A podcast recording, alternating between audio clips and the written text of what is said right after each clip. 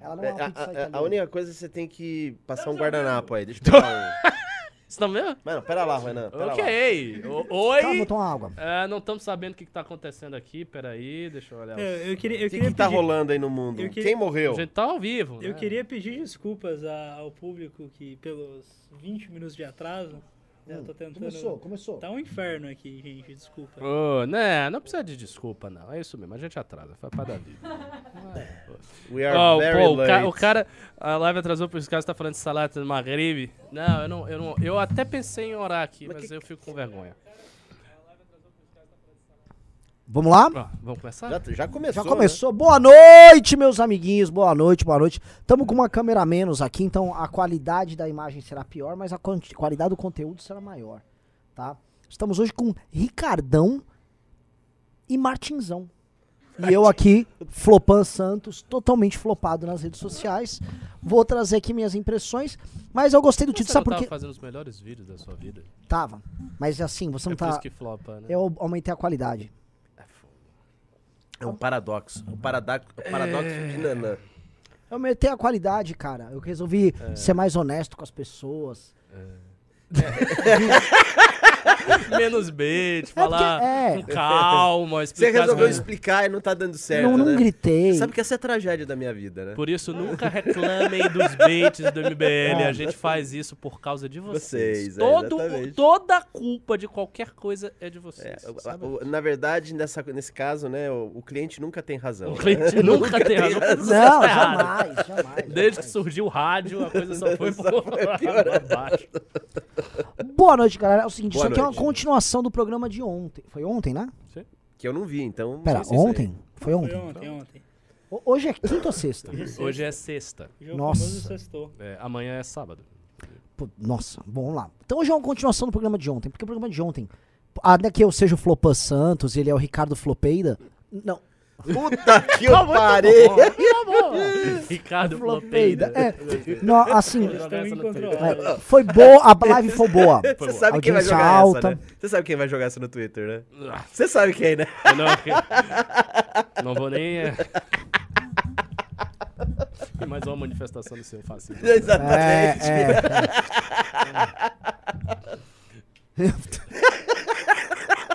Vamos lá, tudo bem. O importante não é, o- é é não ser o Pedro Dória. A Outright se manifestando mais uma vez. Ah, o quê? Outright. É, o Essa mesa em particular tá pesada. Pesada. Pesada.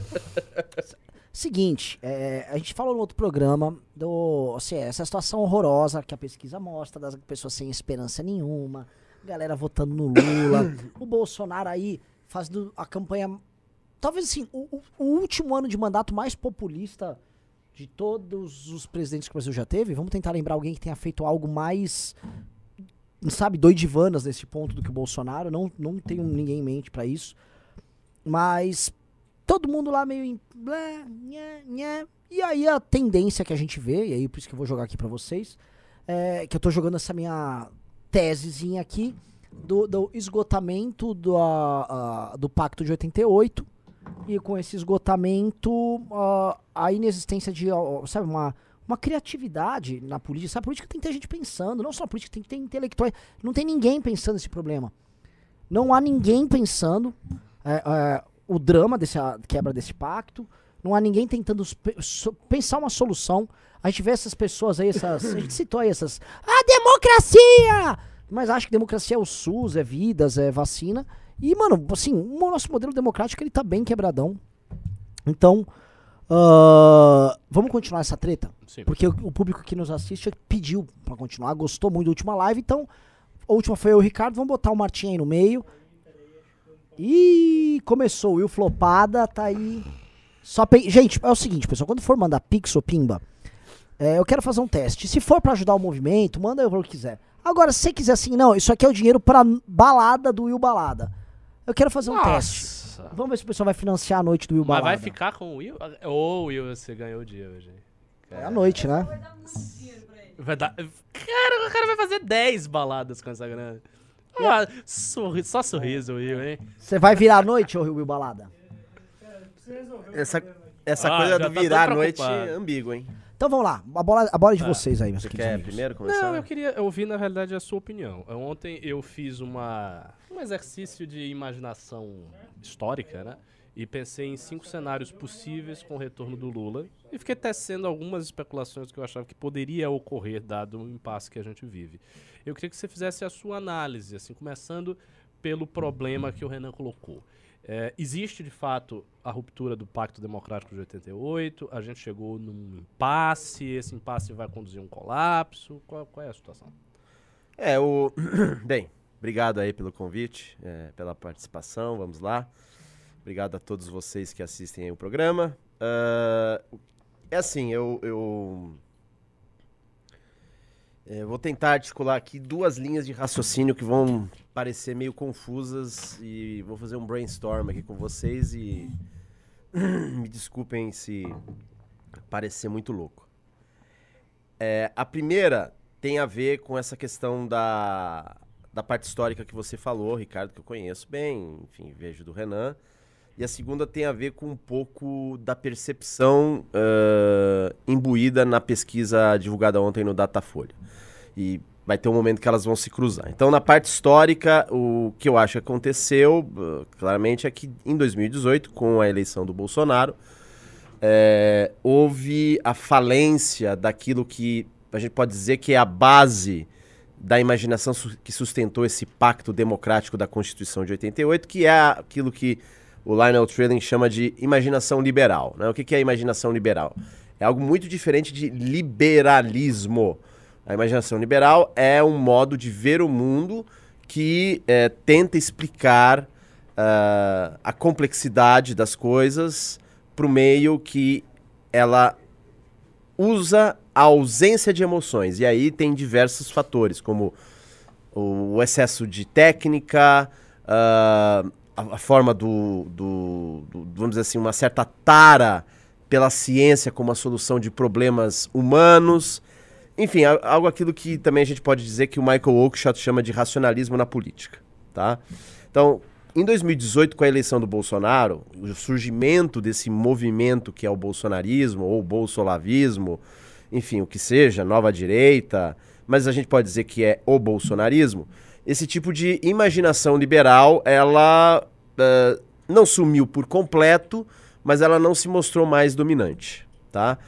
Durante o, o, o, o governo Bolsonaro, começou a ter, logo no seu primeiro ano, em 2019, uma luta entre as pessoas que representam essa imaginação liberal e gostariam de mantê-la, que pode ser o establishment político, pode ser a mídia, pode ser a academia, e eh, essa força subterrânea que é o bolsonarismo, que eh, substituiu a imaginação liberal por algo que a gente pode chamar de imaginação apocalíptica. Ou seja, a imaginação de que você está em um fim dos tempos, em que as decisões elas são morais e feitas à base de extremismos e que tudo vai ser resolvido ou com um governo redentor ou com um líder redentor. Tá? Eu estou colocando isso em grandes pensa- pinceladas porque existem diversas sutilezas que não vem ao caso dizer aqui. Então você teve de 2018, 2019 uma guerra meio surda entre esses dois tipos de imaginação. Quando chega 2020, você tem o problema da pandemia, tá? Que afetou o mundo inteiro, prejudicou o mundo inteiro, aquela coisa toda, mas o, no caso específico do Brasil, por mil e um motivos, entre eles a irresponsabilidade do governo, mas você também tem que contar que há uma pobreza de infraestrutura sanitária no Brasil, eh, uma inf- pobreza, pobreza infra- de infraestrutura econômica, eh, enfim, o que seja, esse, esse choque das duas imaginações, a liberal e a apocalíptica, ela foi se tornando cada vez mais é, tensa, chegando ao ponto que o que a gente tem isso é o bolsonarismo sendo um grande divulgador das teorias conspiratórias que basicamente falam que é, é, é, vacina não funciona, você pode curar a Covid com cloroquina, né? A, a, a Covid não existe, é uma farsa, aquela coisa toda. Com esse choque, a mídia, a academia, enfim, todo aquele pessoal que ahn, representava a imaginação liberal, ela domina a parte da ciência de uma tal maneira, da técnica de uma tal maneira, que elas acham que elas também podem explicar eh, o mundo somente dessa maneira. E eles querem, eh, esse pessoal quer sufocar a imaginação apocalíptica, que seria a base do bolsonarismo, de uma tal maneira em que nem sequer certos fatores que o bolsonarismo diagnosticou corretamente, eles podem ser discutidos. Então, a, a turma da imaginação liberal, ela vai se tornando progressivamente é, uma turma que quer fazer uma- um impedimento de debate das ideias, inclusive a respeito do- de ideias divulgadas pelo próprio bolsonarismo, que eu não estou dizendo que são ideias corretas, mas são ideias que têm uma leitura do Brasil que condiz com a realidade, tá? E que o povo sente isso, a sociedade, não necessariamente o povão, mas a sociedade, e que a mídia, a academia, simplesmente estão tentando cercear, tá?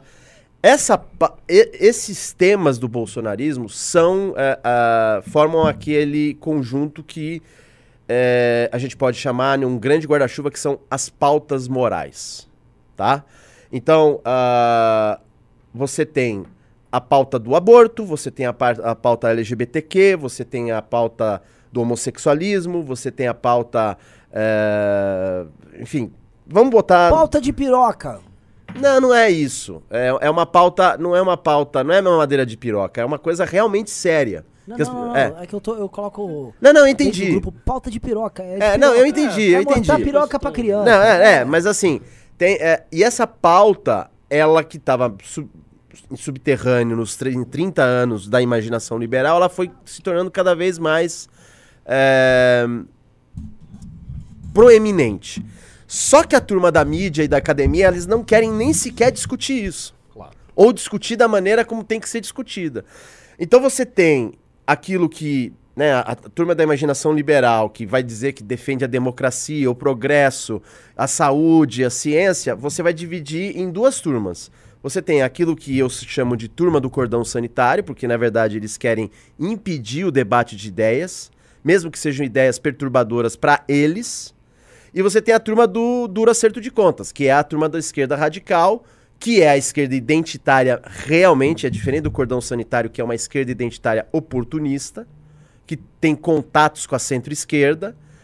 E essas duas turmas, elas estão num momento em que elas acham que, porque você teve um governo extremamente incompetente, e foi incompetente, um governo com um toque inacreditável de perversidade, como foi do Bolsonaro, é, eles vão ganhar com uma força terrível ou uma força é, fenomenal a eleição no primeiro turno, cujo representante maior vai ser justamente o mito da imaginação liberal no seu ápice, que foi Luiz Inácio Lula da Silva. Aí vem o segundo ponto, é, que envolve a percepção das pesquisas e do- da cobertura jornalística. Não sei se eu tô me fazendo claro, me, me Bora, interrompem se eu vai tô, indo. tá? É, Vai indo, porque quem não entendeu, manda pimba ou pix que a gente responde. Tá bom. Exatamente. Tá, exatamente. mas tem, tem algumas pessoas que estão assim um pouco perdidas por causa da terminologia, mas aí Isso. vocês perguntam, o que, que é isso, turma do Cordão sanitário? o que é isso, duro acerto de coisa? Eu não tô entendendo. Vai perguntando, são termos que o Martinho usa muitas vezes há anos já.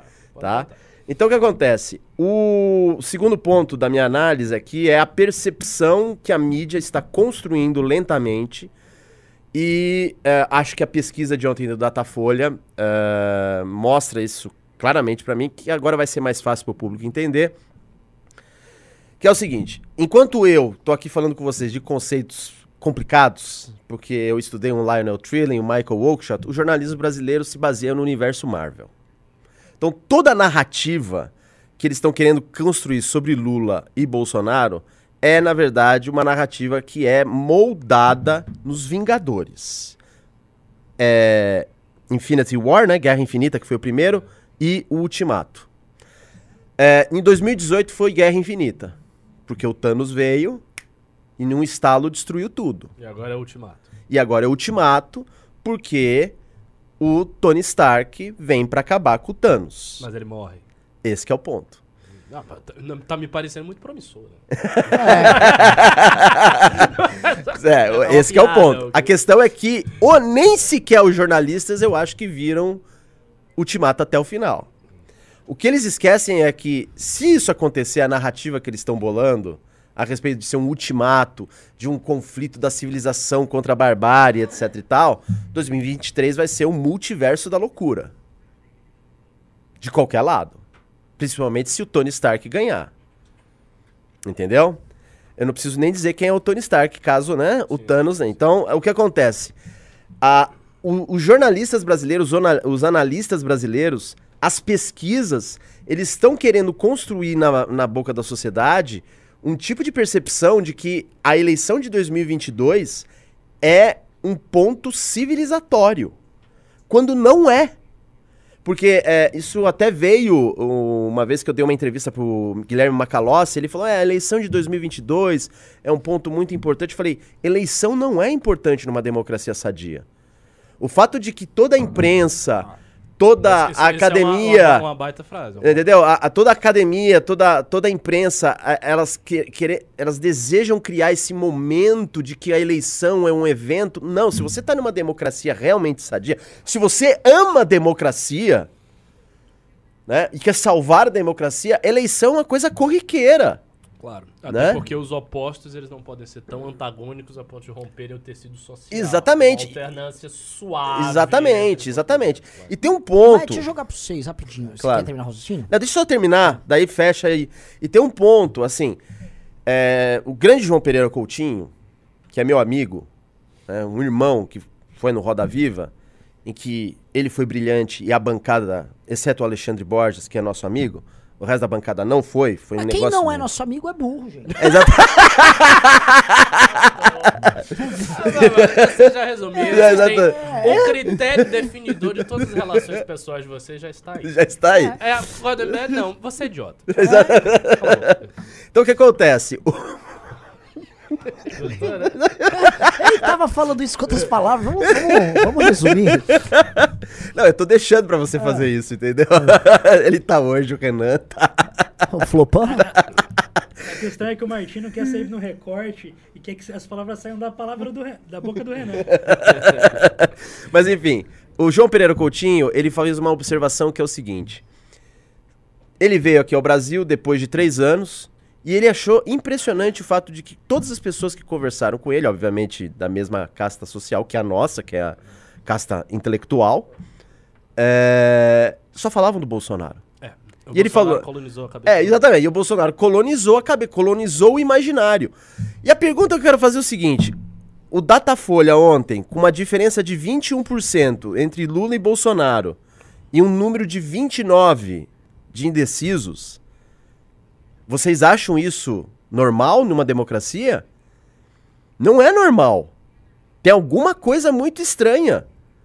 Porque o que está dizendo a, a, a pesquisa de ontem não é que não é nem o Lula nem o Bolsonaro que vão governar o Brasil. Quem vai governar o Brasil é justamente a taxa de indecisos. Serão os indecisos. E o que você tem. Eu acho, eu acho o contrário. Eu sou Não, não, não. Eu acho que os indecisos vão ser bem atropelados. Não, não, não. Mas- O que eu tô falando, vocês estão perguntando da leitura do que eu acho em termos de sentido histórico, Claro. né?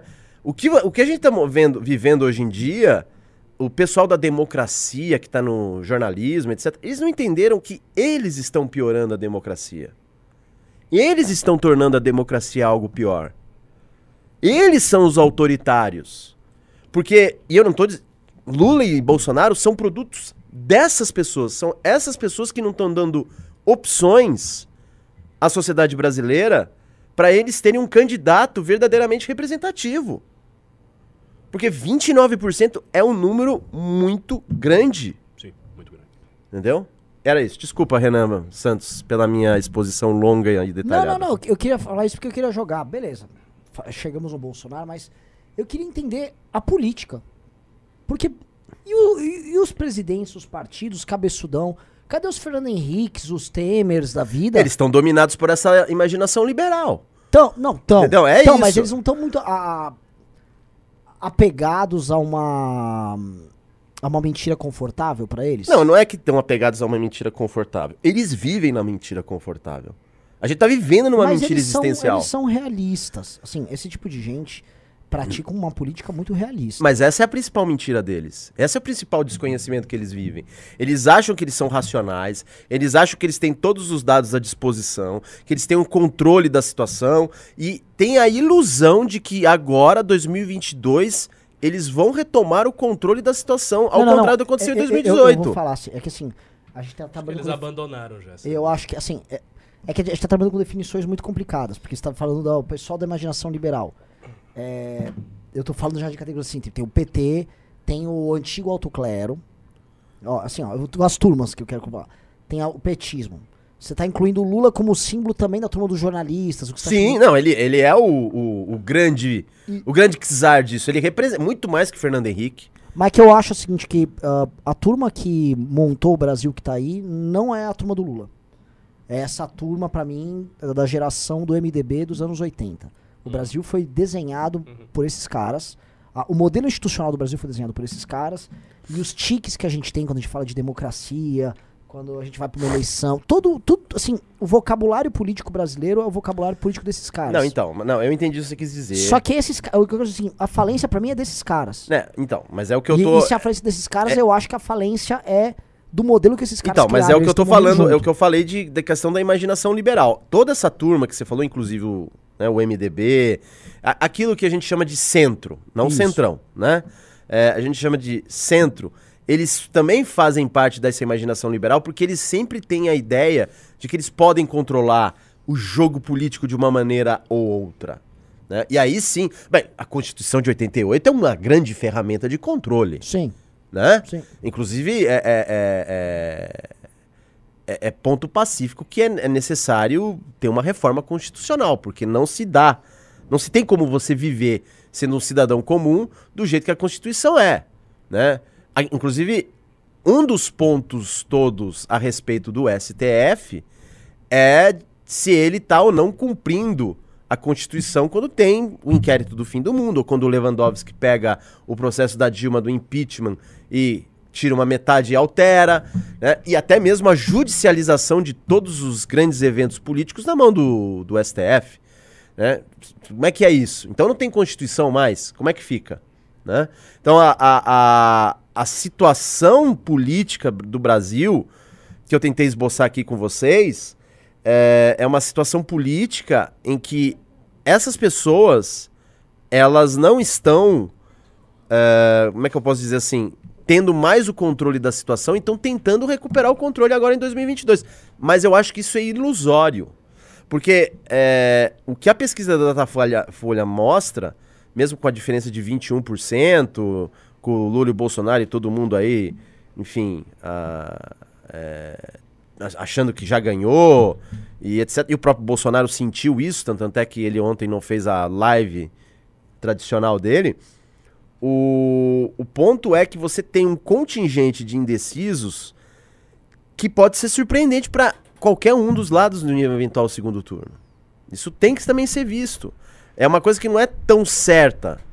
Né? E- Essa eleição ela ainda tá muito quieta. Ela é meio tubarão, né? Tá lá, pam, pam, pam, pam, pam, pam, pam, pam, pam, pam, pam, pam, e de repente aparece, você não sabe. A gente não pode dizer agora, ah, tá tudo certo e vai, porque temos os modelos estatísticos e tal, etc. Porque foi a mesma coisa em 2018. Ah, o Bolsonaro não é ninguém e tal. Claro, as conjunções, É. eram, as circunstâncias eram diferentes. É, é, Eu acho que tem, assim, tem algumas aproximações e algumas eh, separações aí. Por exemplo, em 2018, o erro fundamental foi uma crença que era uma crença apoiada em todo o histórico pregresso de eleições do Brasil, que a máquina do poder, na hora Ah. do vamos ver, ia botar a mão e eles iam ganhar. Então, É, e a- essa, essa era a crença dos marqueteiros do Alckmin. Já falei aqui no News, eu conversei com um cara que era braço direito do João Santana, marqueteiro laço e tal. E ele, já perto do- da definição das coisas, me disse com todas as letras que quem ia ganhar era o Alckmin. Que aquelas pesquisas não eram representativas de nada. Todo mundo sério falava isso. virar, que- exatamente. E eu falei, não, não, mas não é, não sei o que. Ele, Ele até, ele falou comigo assim, pô, eu tô falando com esse menino aí de direita, esse cara não entende. É, o- Não, Ah. quem entende sou eu. Mas ele se deu mal e ele errou. Então, o que houve ali foi a ilusão de que há uma máquina muito poderosa, essa máquina vem. Eu acho que essa ilusão se perdeu. Esta ilusão, ela se perdeu. Não acho que a classe política hoje, nem o centro, nem o centrão, nem ninguém, dê por garantido que a máquina vai. Inclusive, por exemplo, o esforço que esses caras têm de ter um fundão estrondoso. É, o esforço do, de, de um sujeito que tá meio desesperado e que. se- não, eu preciso tirar a diferença tão brutalmente com a máquina. Porque eu tô sentindo que as coisas estão saindo do meu É, controle. Eu acho que ele já tem esse horizonte. O segundo ponto é: existe de fato. Oh, olá. Ca- caiu aí? Foi, foi, foi. Ô, Will Balada, já chegou pi- pimba pra você, Bom, né? e eu acho que Dá, dá uma dançada aqui no meio. existe esse, ele... esse elemento que você chegou, ele tem que ser realmente ponderado. Há uma quantidade imensa de pessoas indecisas. Há uma quantidade imensa de pessoas que não são nem decisas. São pessoas que têm uma decisão íntima de não querer o Lula e o Bolsonaro. Que é a tal Exatamente. da terceira via, etc, É. etc. Só que essas pessoas se encontram no limbo mais terrível do eleitorado, que é ter uma aspiração que não consegue se consolidar em nenhuma figura. Exatamente. Que é um- Então, É que é um problema que foi criado pelo centro, não centrão, que seria justamente esse centro articulador, que seria a elite política, que simplesmente fala, olha, se der Bolsonaro, eu vou no Bolsonaro. Se der no Lula, eu vou no Lula. Quem não tem um representante autêntico e quer algo diferente, que se dane. E é, o problema dessa elite, que é a coisa que o Renan colocou, é ela já começa a reconhecer que esse pacto caiu. Ela começa a reconhecer que esse não é mais o Brasil. Ela começa a reconhecer que o voto de máquina não é tão fácil assim, por isso ela tem que forçar demais a mão. Porém, o que ela não faz é dar o passo discursivo de construir alguma coisa que mobilize as pessoas. Por quê? Porque essas pessoas jamais mobilizaram o Brasil depois das diretas já. Sim, mas aí Elas que é... mobilizaram o Brasil A- na a- época das diretas já. Aí que entra- Exato, e Pô. acabou. Não, mas aí que entra um ponto E que... nunca fizeram mais nada. Mais nada. Aí- Só aí administraram entra e. um ponto. Exatamente. Aí eu entro no ponto que eu vou pegar lá no início do conflito entre imaginação liberal e imaginação apocalíptica. Nesse vácuo, a pauta moral do Bolsonaro vem com força total. Ah, e, eu, e eu acho que as pesquisas, a mídia, a academia, elas não estão levando em conta isso. E o a forma como o Bolsonaro conseguiu, durante a pandemia, manobrar essas pautas morais, com teorias conspiratórias, meias verdades, etc., foi algo que ainda as pessoas não se deram conta desse trauma. E eu uso o exemplo do que aconteceu com o João Dória. João Dória tem mil e um problemas, é o, do que for, mas o cara resolveu o problema da vacina, gente. E olha a situação que o cara tá. Ele foi jogado na lata do lixo da história. Foi. Porque ele não entendeu o próprio Dória ao ficar com a história da imaginação liberal, Sim. da técnica, da Vidas, ciência, vidas é, SUS. é, é, tal, etc. SUS, Ele não vacina no braço e comida no prato. Exatamente. Ele Tomar não- no puta. ba- É que é muito fake, né? Cara, com aquela. Entendeu? É- é- outra coisa, mas aqueles biscoitos que ele serve lá. mano. Sério mesmo. Quem já viu Ba- sabe. Bastidores, bastidores. então o que acontece? É, o Dória e toda a turma, não, eles não entenderam que o Bolsonaro conseguiu manobrar essa pauta moral de uma maneira que agora, por exemplo, ontem eu falei pra você, brincando, é uma piada, mas tem um fundo de verdade. Por que, que o Lula tá com 21% da Datafolha? Porque ele ficou quieto, É verdade. É a pura verdade. entendeu? Tá Bota o- melhorando pra ele. Cara, bota o. Lula pra falar. Ele vai dar pontos pro Bolsonaro. O Lula não tem noção do Brasil que surgiu depois do Bolsonaro. Isso é evidente. E o que ele tá tentando fazer agora é se unir com a esquerda identitária, a cultura woke, pra ver se ele se atualiza.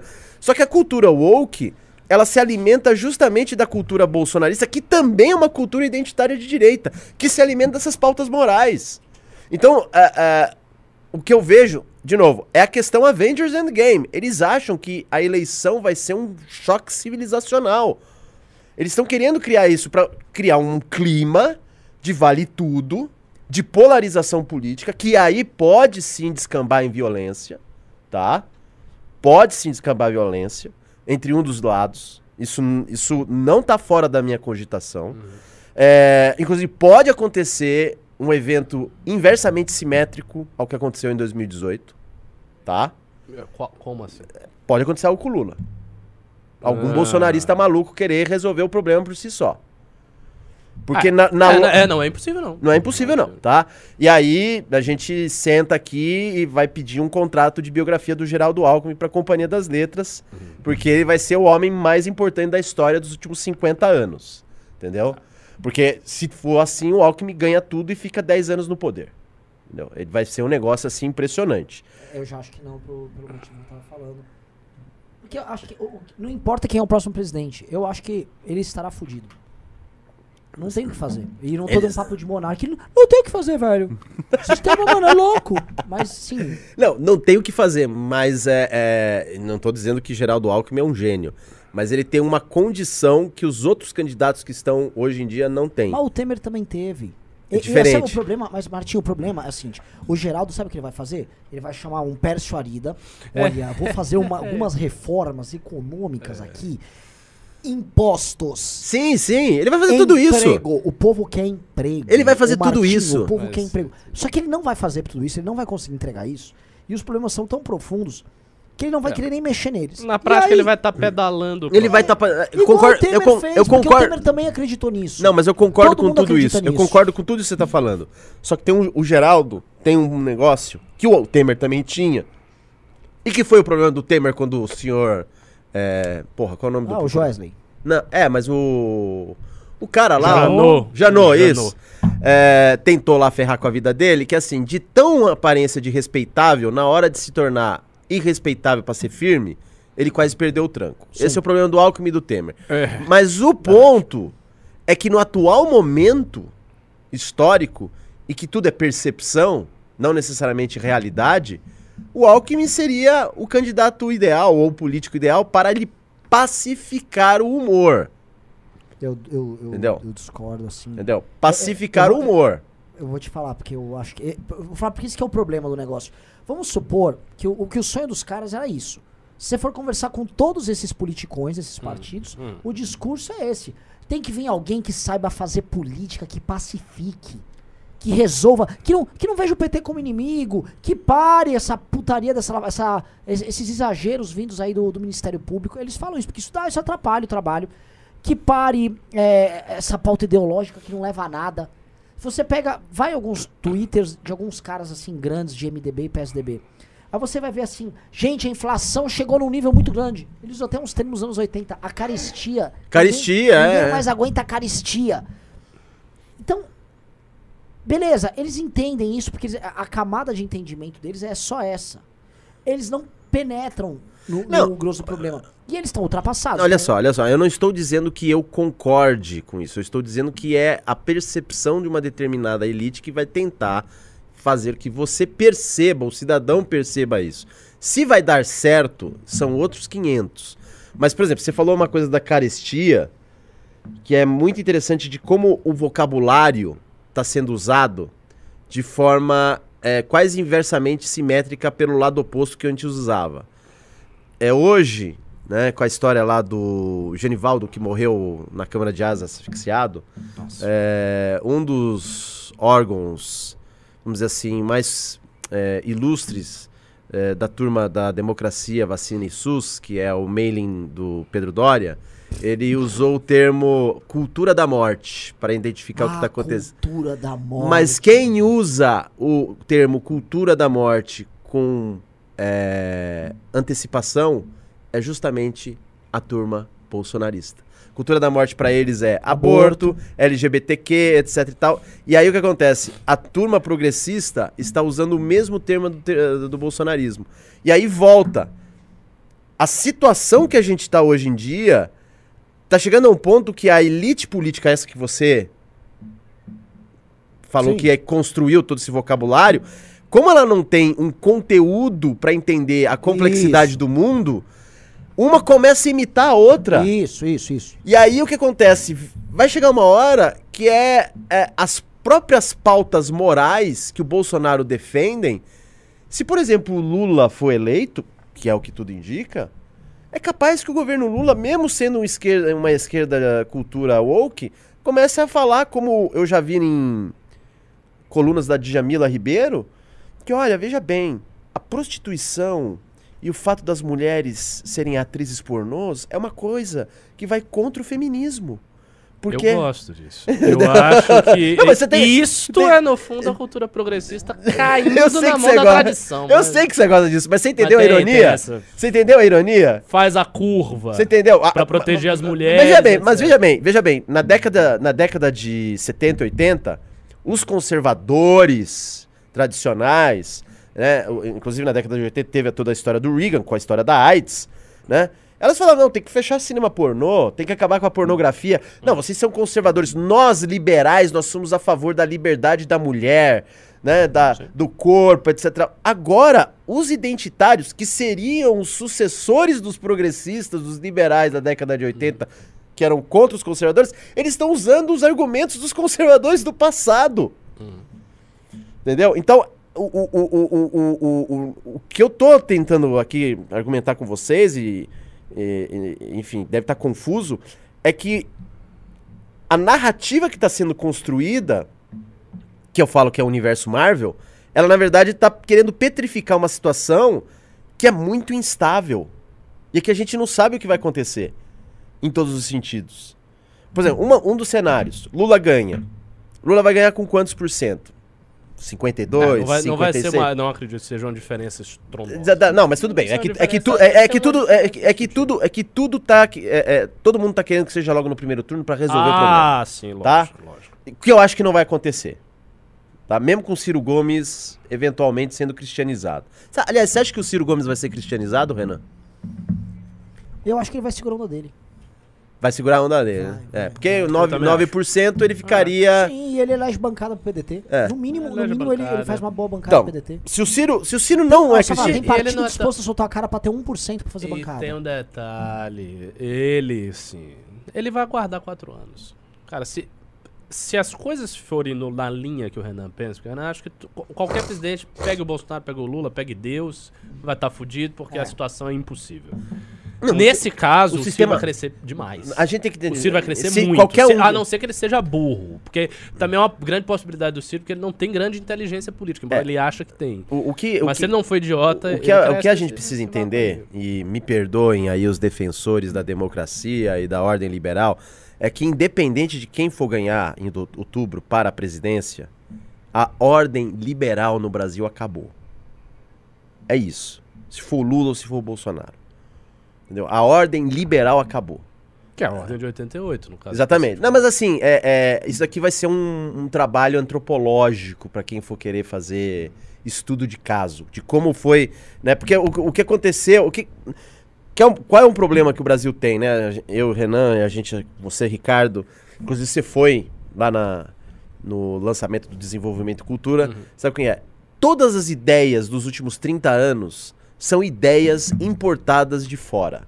Sim. Então o liberalismo que a gente tem aqui é uma coxa de retalhos. Uhum. Se tá ruim lá fora, com Brexit, Europa e Estados Unidos indo tudo pro brejo, a coisa veio aqui numa aceleração tamanha justamente porque as ideias são copiadas e mal copiadas. Então quando chega o Lula e o Bolsonaro, it's the end. Não tem como. O jornalismo brasileiro que quer falar, não, a democracia liberal, etc. Vocês estão vivendo num mundo de ilusão. Não tem isso no Brasil, nunca Não, teve. Nunca teve. Esse papo de que o Brasil vive numa democracia liberal. É. Um, pa- um país que você não consegue montar um partido. Que quem É. controla o partido controla a grana do partido e Pois controla é. as nominatas dos candidatos. Aí, boa parte, do, assim, grande parte dos votos dos parlamentares no Brasil são comprados. Exatamente. grande parte, coisa de mais de É 30, 40%. grande parte. Tá, mais de É 30%. grande- Não é tem mais isso. Que isso é mais isso. É, aliás, eu acho que o MBL aprendeu isso a duras penas. Né? Que- Calma, a Que- gente não aprendeu a comprar os votos. Ainda. Não use isso como corte, Will, por favor. Mas, mas Mas assim, então não tem democracia. Eu, eu, não, assim, eu- eu não vou usar como corte, mas a Vera Magalhães talvez. Ah. É. Então o que acontece? Assim, não tem. Não tem essa, não, pra mim, a democracia não é nem formal. Ela é uma, ela é uma, pra mim, é uma convenção semântica, o modelo Exatamente. é, é uma convenção. E do ponto de vista, vamos dizer, vai, do mundo real, é, uma, é um arranjo eleitoral. Aí, muito antigo, que no fundo é a. Olha, a política no Brasil, ela é a cara da política da República Velha, que você tinha famílias que, faziam, que brigavam nas prefeituras e nos governos estaduais, sendo situação e oposição. Situação, oposição. E aí essas famílias compravam os votos ou mandavam os capanga É. buscar a galera lá no mato. Vai votar, filha da puta. E é isso. Hoje não, você não pode buscar o cara no mato. Alguns lugares fazem, né? Alguns lugar controlado por milícia e tráfico, às vezes tem umas histórias assim. É, a milícia e o tráfico eles são os novos cangaços. Isso. E a democracia de hoje, fora o debate ideológico que tem, ela é isso, ela é essa continuidade. E eles a- chamam isso de democracia. É. Nossa, que democracia. Isso não é democracia. não é democracia, não é. Só que não há questionamento sobre isso. Não, não há Com- questionamento. sobre compra de voto, ninguém fica, ninguém, ninguém fica indignado. É, mas não há questionamento pelo simples Nossa. motivo de que hoje em dia o principal órgão liberal que interessa a manutenção desta mesma ordem liberal que é fajuta é a imprensa. E a imprensa é o único órgão autoritário no país. É isso que as pessoas precisam ver. A imprensa tem os seus méritos? Tem. Ela tem o dever de vigiar? Tem. De vigia? Ô, vigia até bem. Só que na hora de querer montar uma narrativa, ela cria uma narrativa tão sufocante que as pessoas elas não ficam mais informadas, elas ficam desinformadas. Não tô falando nem desinformadas. Elas ficam desinformadas. É aquela famosa frase, né? O jornal, o, jo- o- o- o- os jornais se tornaram o cemitério das ideias. Então, hoje em dia, a imprensa se tornou. Em primeiro lugar, a imprensa, é, a imprensa da, da, da redação que vai lá, faz a reportagem, isso morreu se tornou o quê? Um puxadinho de agências de comunicação corporativa que são o quê? Controladas por esses grandes oligarcas mais cedo ou mais tarde. Que tem grana em banco, que tem grana em empresa, né? Que são os oligarcas, mas eles são os oligarcas com iPhone. Tipo o Rubens Ometo, que é aliado do Bolsonaro, encontrou o Elon Musk com o Bolsonaro e mandou um presentão pra casa do Lula. Exatamente. amigo. É Exatamente. isso. Assim, que é, e aí entra a nossa turma, né? E aí você pega um liberal jovem de gravata borboleta, assistindo aqui, absolutamente pistola. O Rubens Ometo é um herói! É um empreende herói. no Brasil a despeito da burocracia que nós temos aqui. Tipo, o Rubens Ometo olha pra esse cara, ele nem entende. Não entende. Assim, por que você tá puxando meu saco, tá ligado? Tipo, vai plantar cana na minha fazenda, seu bosta. Eu acho que planta cana, cana já é demais pra um cara desse. Ele ia falar assim, serve Aí cafezinho que é de melhor. forma diferente, sabe? É. Planta de outra. É, exatamente, é. Mas é, eu acho isso. Bem, des- enfim, desculpa, agora voltem aí. Eu, eu acho que. Deixa, deixa eu só fazer um derrubar rapidinho. A gente tá com 1.167 pessoas na live e míseros 725 likes. Uma puta análise dessa. É, Não, tem que dedo meter no like, bando de gente, porque senão o Renan vai ficar bravo. Tem que dar dedo no like. Assim, o dedo, dedo no like é. Mas mil e fundamental. poucas pessoas tá bom, hein? Tá, mas Tá bom, assim, tá sexta-feira. Mas se, tiver um, assim, se a galera jogar a gente pra mais de mil likes, isso aqui vai pra uns 1.200, quase 1.300. É. Mas tem que dar o like, gente. Mas uma sexta-feira tá bom, hein? Só- Não só tá bom re- pra uma retomar sexta-feira? coisa que você falou, porque é um assunto que eu gosto de sempre repisar, pra ficar claro na, na consciência do nosso público e na consciência de todas as pessoas que nos assistem, que é essa questão da compra de votos.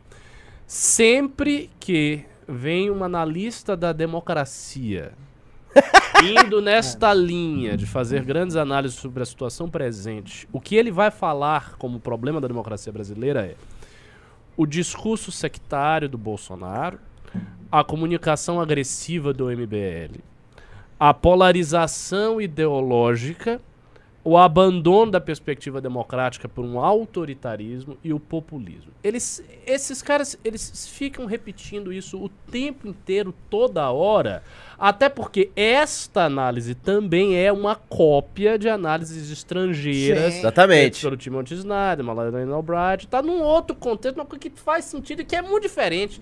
E que, assim, quando vem essa análise dos Estados Unidos ou da Europa Ocidental, eles estão lidando com um problema de emergências de modelos alternativos na Europa, Rússia. É outra para. O Brasil não está neste debate. Mas o, o- o- Fica parecendo que. É. Não, o Brasil tá nesse... O Brasil não está neste debate. O Brasil não está no debate da Rússia. O Brasil não está no debate do Orbán. O Brasil não está no debate do liberalismo no ocaso dos Estados Unidos. Não está nada nesse debate.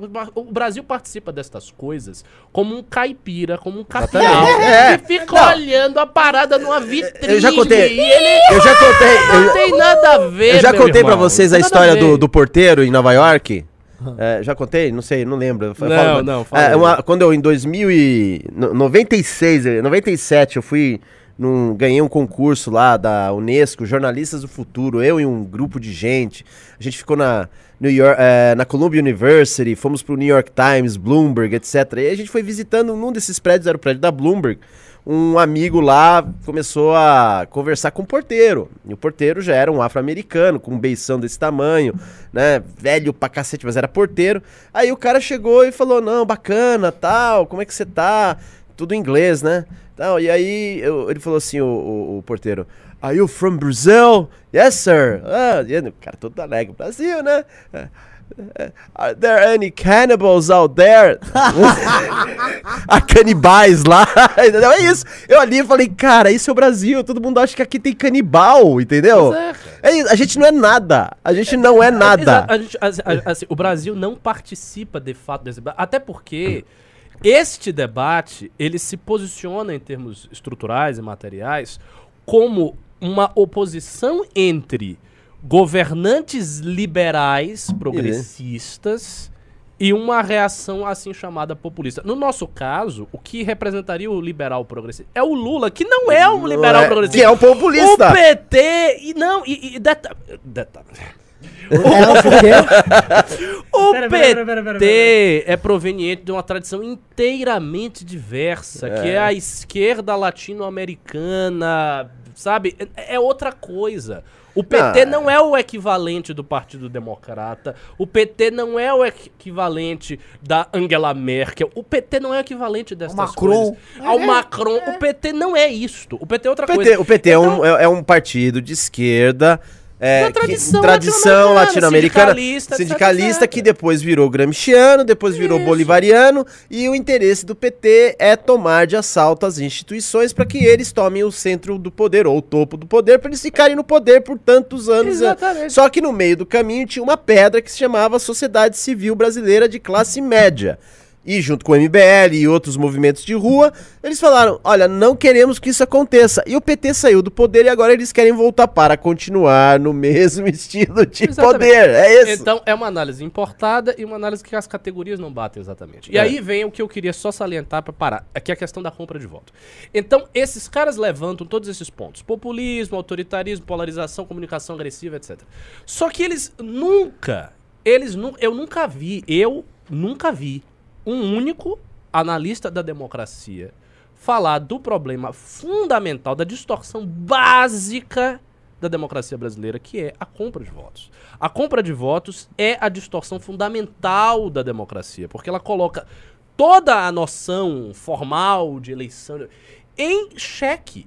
Por quê? Porque isso não representa genuinamente a opinião da sociedade civil, porque é uma distorção brutal a partir da compra de lideranças e de obras e de coisas assim.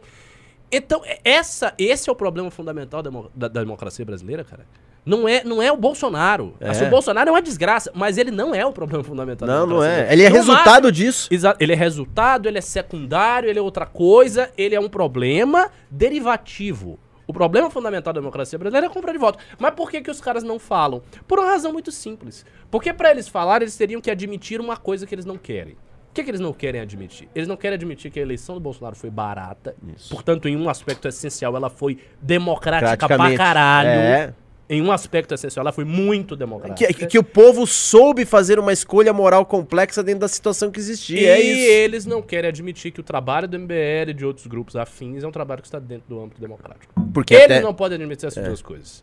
Para eles fazerem a análise de que a compra de voto é a distorção principal da democracia, eles precisam admitir essas duas coisas. Dizer, não, olha, aconteceu um negócio curioso, né? O Bolsonaro, que no seu ethos é muito antidemocrático, quer dar um golpe, era um nostálgico da ditadura e tal, ele teve uma campanha super barata, né? foi 20 vezes mais barato do que a outra, e não teve compra de voto. É, e aí começa, Ele a né? campanha. Começa, Aí, ah, comprou pelo é. WhatsApp, teve a adulteração veio da a batata disparos lá. em massa. É. A, disparos em teoria massa. da, a teoria da Folha, da Patrícia É. Campos Melo.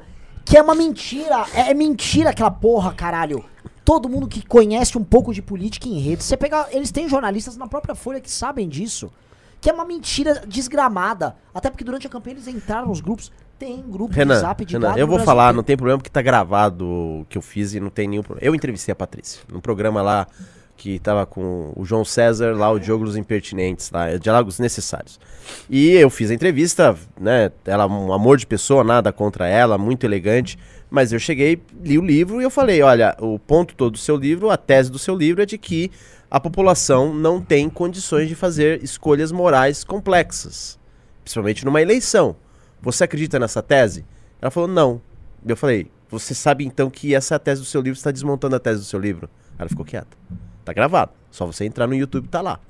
Eu fiz uma pergunta simples. Então, porque o fundo todo disso é exatamente é, o fato de que essas pessoas da imaginação liberal, do poder, do eles não conseguem entender que o povo tem uma sabedoria para escolher.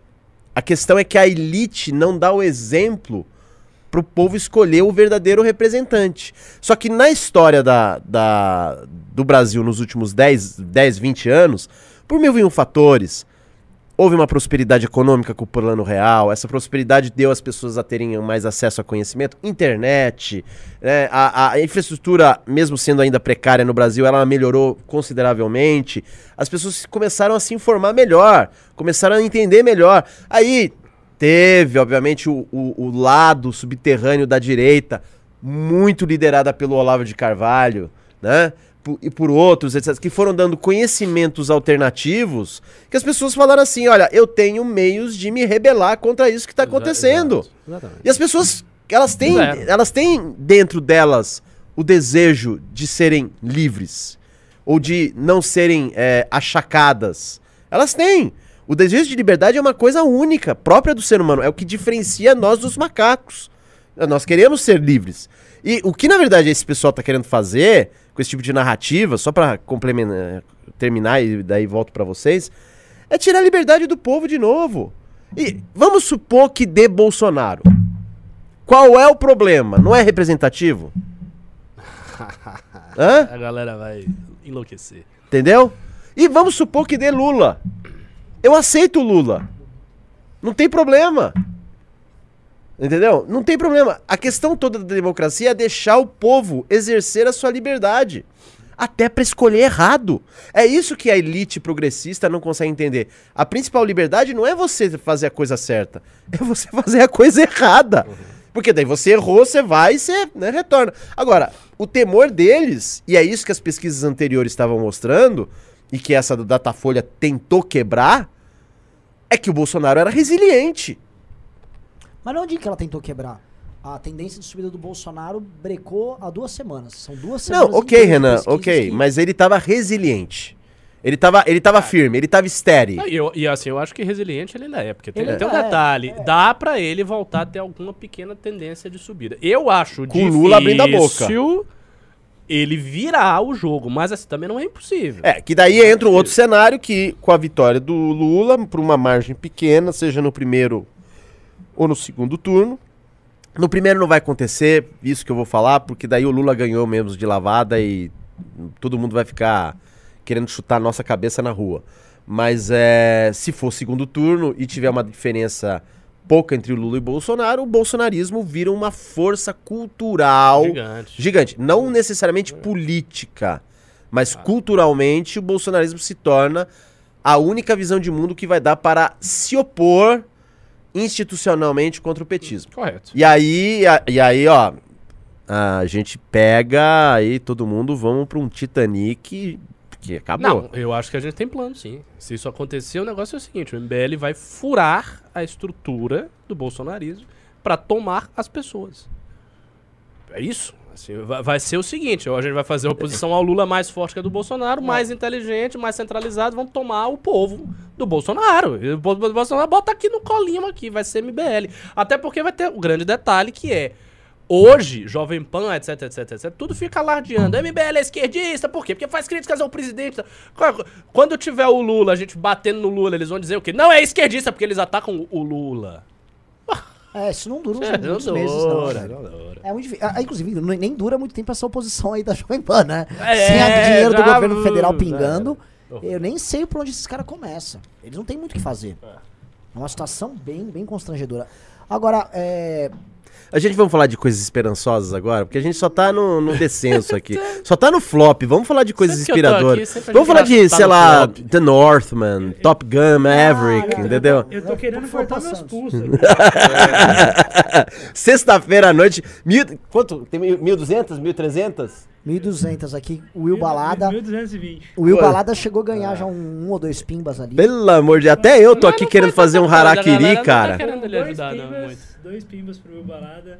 Ah. O Will Balada vai ser feliz na noite da sexta-feira.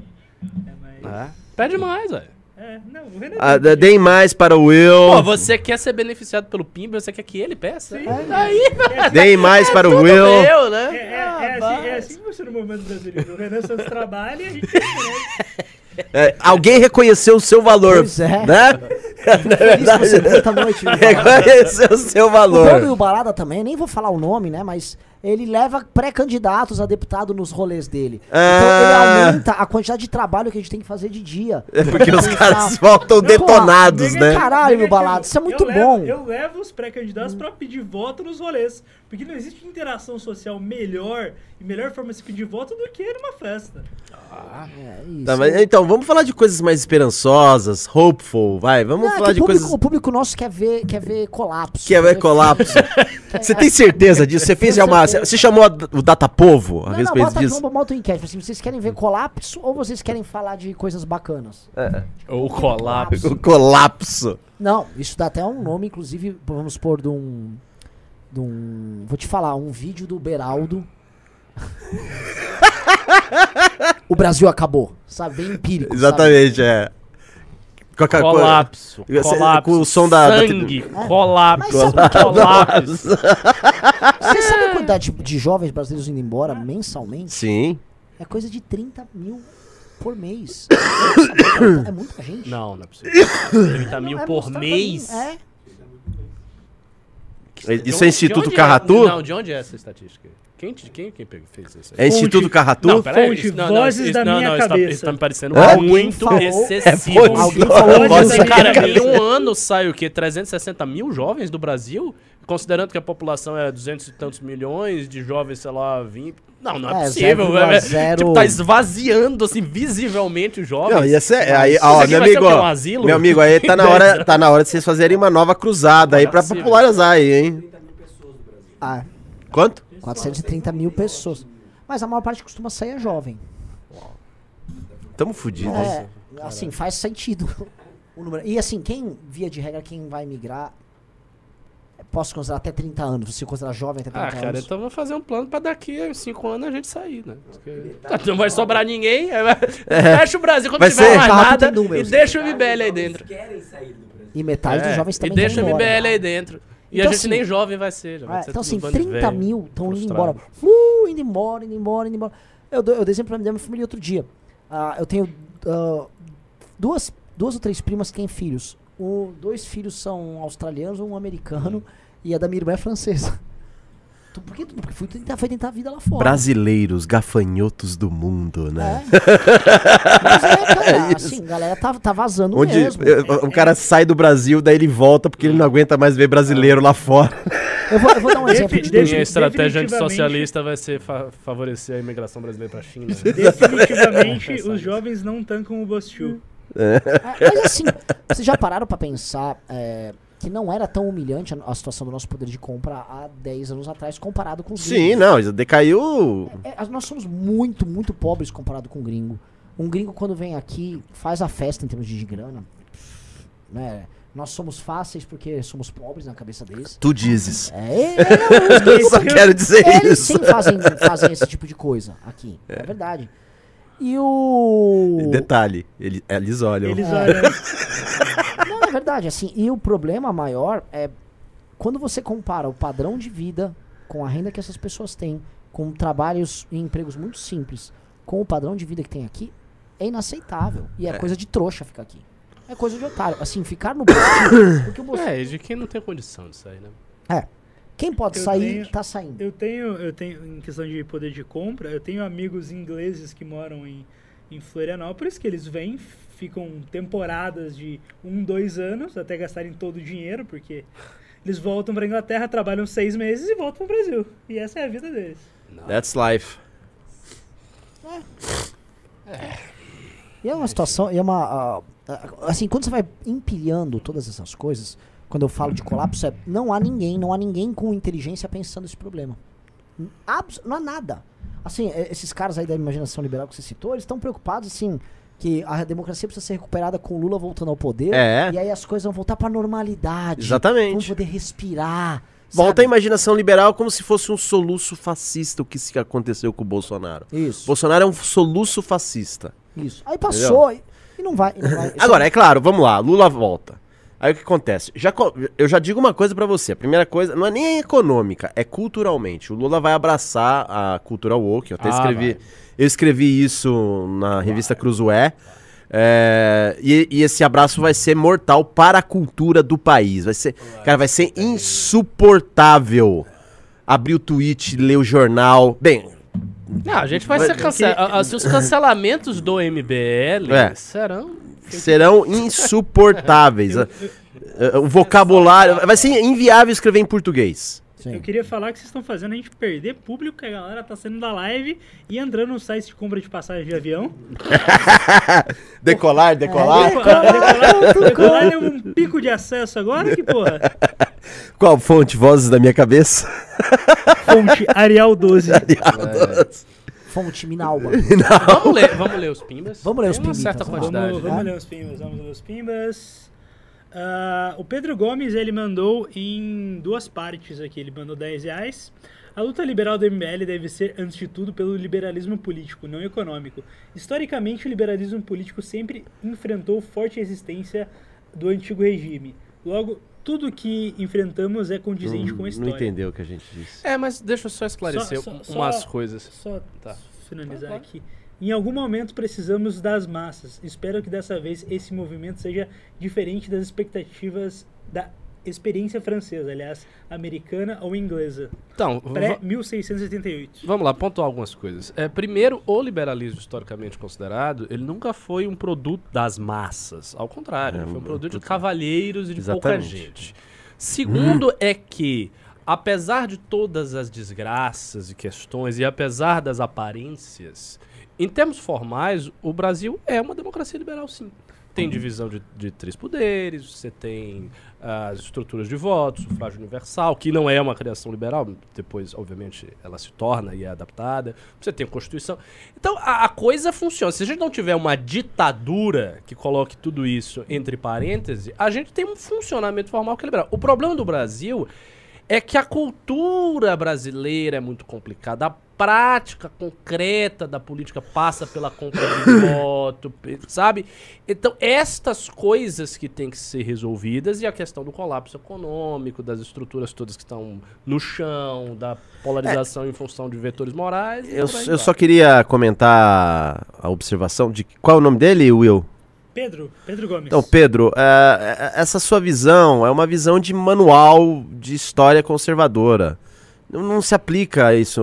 Uma coisa é você confundir o abstrato formal, que é o que o Ricardo acabou de explicar aqui pra você, com a substância do que está acontecendo. A substância é, é uma substância de autoritarismo, de totalitarismo cultural, no sentido de que a cultura brasileira ela quer reduzir a natureza humana em uma coisa extremamente materialista, ou economicista, ou tecnicista, e cientificista, e cista que for. É, e você, na verdade, está cometendo o erro clássico de todos os liberais que existem desde, a, desde sempre, que se, e, e se acentuaram com a nova direita, de que achar que um modelo lá fora vai se aplicar aqui. Isso, isso não existe. Não existe, não vai existir. Entendeu? Aliás, a gente está nessa situação porque esse tipo de leitura de ideias é, é absolutamente ina- ineficaz. Eu não diria, é, o termo é ineficaz para o Brasil. A gente precisa refundar o Brasil de uma maneira em que é, se mantenha a complexidade cultural, como bem o, o, o Ricardo falou, ou seja, não é tábula rasa, mas ao mesmo tempo a gente tem que manter as coisas boas da democracia liberal europeia, mas que entendam o problema brasileiro na sua essência. E tem jeito de fazer isso. As pessoas- temos historiadores, acadêmicos, pensadores que já fizeram isso, já é, explanaram sobre esse problema, mas hoje em dia a academia, junto com a mídia, eles simplesmente não, não divulgam esses pensadores. Mas fala, ó, fala um aí. Um pensador? Que, tá, que pensa esse problema. Olha, eu indico, é, e é realmente agora o momento cabotino do, do programa, é, o Mário Vieira de Mello. É um cara que precisa ser pensado. Sérgio Buarque de Holanda é um cara que pensou. Gilberto Freire. é, José Murilo de Carvalho. Raimundo Faoro, põe. É, os grandes Então, mas olha só. Ra-. É, não, mas aí que tá. Por exemplo, você falou do Raimundo Faoro. O Raimundo Faoro, claro, tem várias qualidades, mas ele tem. é, eu, não, eu acho, por exemplo, Faoro muito inferior a Antônio Paim. Que todo mundo aqui conheceu. Kim Paim também? Flopan Santos Uou, voltando. não, esquece o que. Aliás, você e o- sabe, né? o- Você sabe. Você sabe, né? E o, e o Pen do Naruto? É, Pen- Não, mas você sabe, né, que o Paim, o Paim do Kim Paim é em homenagem ao Antônio Paim. é sério? É, Aquele idiota? é. Não, duvido. Tô falando Ah, sério. Meu Deus do céu! O, o- é Kim pra jogar com o Kim. Céu. Não, o nome Ainda dele não é bem aquele, que o ninguém sabe quem é aquele cara. Já morreu. Ninguém sabe quem é aquele cara. O, é o Kim pro Kim, o seu Kim, nosso Kim, e o Paim do Antônio Paim. É uma homenagem ao contrário. Olha, juntou Por quê? o Kim com o Antônio Paim. Saiu aqui Não é o nome dele. O nome dele é outro, é Juvenal da. Mas não deve ter mas- por causa disso. Não, é, é, porque o, pa, o Paim se tornou muito conhecido entre os bolsonaristas por causa do Vélez Rodrigues. Ele, ele juntou o Kim Bom, Kataguiri, não o não Paim, um pouco de urânio e saiu aquilo. Exatamente. Eu E não coitado sei do Paim, se que fudeu. Homenagem, hein? Que homenagem horrível. Nossa. Mas o Paim, o Antônio Paim é infinitamente superior ao Faoro. Infinitamente superior, cara. É... que mais? O, o- Infelizmente, o Vélez Rodrigues foi um intelectual muito bom, mas se ferrou ao entrar no bolsonarismo. É, Existem pensadores, é, um que eu citei hoje, com o Beraldo, José Júlio Sena, o Gustavo Franco. O Gustavo Franco tem livros impecáveis. Tem um livro chamado A Moeda e a Lei, que é uma história da moeda brasileira e da questão da inflação, que ele dá a solução do problema ali para a questão econômica. Eu sempre achei que se, se- que se você quer resolver o problema da inflação e da estrutura econômica, que é disfuncional por natureza, é só chamar o Gustavo Franco. Entendeu? É, tá ali. Então tem. O problema é que a gente chegou num ponto que a nossa elite, do jeito que tá, acomodada em conceitos absolutamente ultrapassados, até mesmo de cópia do estrangeiro, ela simplesmente não quer pensar. Não, isso, isso. Entendeu? E não quer, e não quer que gente como eu, você, Ricardo, todo mundo aqui, não querem que a gente chegue e fale pra eles, ó, vocês não sabem pensar, vocês estão errados e deixa a gente tocar aqui o barco. Porque a gente, se tocar o barco, a gente vai fazer a coisa andar. Entendeu? Porque a gente já tem idade suficiente pra mostrar que quando a gente faz alguma coisa, a gente faz e melhora Sim. né? Ninguém aqui é, é jovenzinho. Então, é- é- esse pessoal tem medo da gente. Da gente. Entendeu? É esse que é o ponto todo. Eles não querem que a gente vá pra. f- A gente chegue e fale, ó, vamos. da- Daí, entendeu? É, vou, vou ler o próximo. É, vamos, vamos acelerando. Ah, acho que esse próximo agora é o pimba mais importante da Então noite. fala do Will Balada. Vai lá, O Will Paulo Balada. Guerra mandou 20 reais. Bora balada, Will. Muito obrigado. Muito obrigado. Aê! Parabéns, parabéns. Ah, vamos lá, o Tomás Ramos mandou 2 euros, não falou nada. Tenente Bigodes mandou 10 reais. O Kim fala que remediar a, que remediar a Constituição com o PEC resolve. Acho que ele queria falar remendar. É, mas é foda ter que corrigir o negócio mal feito ao invés de fazer um novo bem feito. Não boto fé alguma numa constituinte com esse congresso aí. É, então. Mas isso o Ah, é que. isso de constituinte é, muito complicado também, porque na realidade o PT vai querer vir com essa É. conversa. E aí a gente vai ter que fazer uma coisa paradoxal que dizer: não, não, não, não, não, deixa a Constituição. Vocês vão ser o 88. PT na época que Ah, foi o porra, PT na Constituinte. gente- Imagine o PT invocando isso. Não, mas é, é, vão de dizer que você for, for- vocês foram PT na época da Não, Constituinte. se passar, a gente É. se lascou. Não, mas é, é isso que vão dizer. Ah, o Guvigolo mandou 10 reais. Roberto Campos já falava que a Constituição de 88 não iria perdoar por mais de 30 anos. Dito e feito, muito provável ninguém mudar nada, seja L ou B. É, só em 2026, com vosso presidente MBL, pode mudar. Ah, Tomás Ramos mandou 10 reais. Sobre o recente incidente dos Estados Unidos com o ataque à escola, vocês acham que deveria ter mais controle de armas ou menos? Não acho que o incidente tenha a ver com isso. Eu acho que tem a ver com certas tensões mal resolvidas na psicosfera da sociedade norte-americana. Que não falo também daquela maneira que o esquerdista agora dizendo, é, porque os Estados Unidos são uma cidade doente e tal. O Brasil é mais violento que os Estados Unidos, só pra deixar É isso só claro. ver o que aconteceu com o Genivaldo, que Pelo foi, amor né? de Deus. Mas, de fato, os Estados Unidos têm um problema particular nesses incidentes muito recorrentes que eu acho que reflete algum desajuste. Não, é, a, a questão da psique americana é que é, ela é uma. é, a psique coletiva americana, desde a Guerra Civil, é uma psique cindida. Né? Isso é um fato histórico. É, o que está acontecendo nos Estados Unidos é o fato de que, a, desde a eleição do Trump, essa questão do caldo apocalíptico na cultura americana aumentou muito. E junto ao fato de que você tem uma permissividade na questão da- das armas e do direito da autodefesa, as coisas se embaralham, mas mesmo assim nada disso explica o fato de que eh, esses massacres eles são, São em si inexplicáveis. Porque recorrentes. porque, porque é um padrão do mal, da maldade, do sofrimento, da, da coisa satânica diabólica. Eu prefiro muito mais é, explicar esses eventos como uma coisa de possessão do que uma coisa de armamento ou desarmamento, etc. São possuídos que, enfim, querem criar uma comunidade de sofrimento nessas vítimas que são pobres coitadas e que esperam que estejam num lugar no céu. Vamos lá. O Diogo Souza mandou 10 reais. É, um problema do canal do MBL é a expectativa de alcançar multidões. Esqueçam, foquem nas, bolha, nas boas análises análise e criem um canal paralelo com pessoas qualificadas para popularizarem essas Ah, análises já tá e rolando ideias. isso. Já tá rolando. O, o, é que não é nem canais de YouTube. Você pega o, o TikTok do Guto, do Rubinho. O Rubinho tá um puta no O que TikTok. você falou. Vejam os números do Rubinho. É o, é o TikTok mais consistente de todos da nossa galera.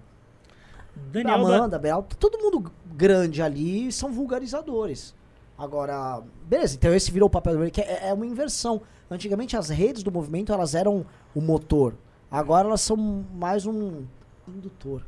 E os outros que são. Daniel Batalha mandou 5 reais, Brasil, tanque ou deixo. Passando também para divulgar a live dos Crocodilos do Terror com os Minotauros da, Ju- da Justiça no nosso canal às 21h30 hoje. Então, live lá dos Crocodilos do Terror com os Minotauros da Justiça. Magnífico. O espírito é esse. Vocês têm que se movimentar fazendo sim. coisa. Isso é isso aí. E deve Pri- ser bom, só de anunciar aqui eu vou dar uma assistidinha. Pri Pompeu mandou 6,99 dólares canadenses, que está mais ou menos 3 milhões de reais. É, mas igual foi nos Estados Unidos. Falam que a eleição do Biden era o novo adulto na sala, o adulto é tão adulto que já tá gagá. É, questão o do Biden. Tá bem, bem bunda. É, né? o- o- a questão é que o governo Biden é também o sintoma do colapso da democracia liberal, né? Com certeza. né? Esse que é o ponto. Esse é, esse é o Não grande. tem, não tem. Ele, ele é, olha, a gente bem tivemos 70, 700 mil mortes de Covid, mas os Estados Unidos tem mais de um milhão já. É um negócio assim astrondoso. E muito desses, dessas, muitas dessas mortes aconteceram na época do Biden, depois da da, Da posse dele. do- da posse dele. Então, e ele não tá dando, ele não deu conta do Afeganistão. Ele usou a questão da Ucrânia para sedimentar e fortalecer a, O- a OTAN. né? É, agora inventou que vai querer invadir Taiwan, depois recuou. Como é que é? Ele disse isso? Fique- Não, perdão. Ele- é, né, ele Ele, disse que que, ele- ia defender. defender é, defender. Taiwan numa- num É, defender. Esse até você ficou. Eu tomei um susto. Uau! é, não, ele disse que caso ocorra uma invasão da China, né, sim, da, sim, de Taiwan sim. pela Ele China, afirmou. ele afirmou, mas é, enfim, é, ele não, ele não, não, enfim, não tá, é o fim da democracia tal como conhecemos, né? Vamos lá, o R. Padilha mandou 10 reais. Viram sobre o, o futuro tour do Nando, Nando Gentili pelo Brasil para a candidatura do Danilo em 26? Precisamos de um real representante para o cidadão que só quer que as coisas melhorem. Muito bom. Muito bom. Ah, Celso LJ mandou 10, 10. Ah, esse é o quê? É, acho que é moeda argentina. Nem, nem lê, não deve valer nada esse pimba.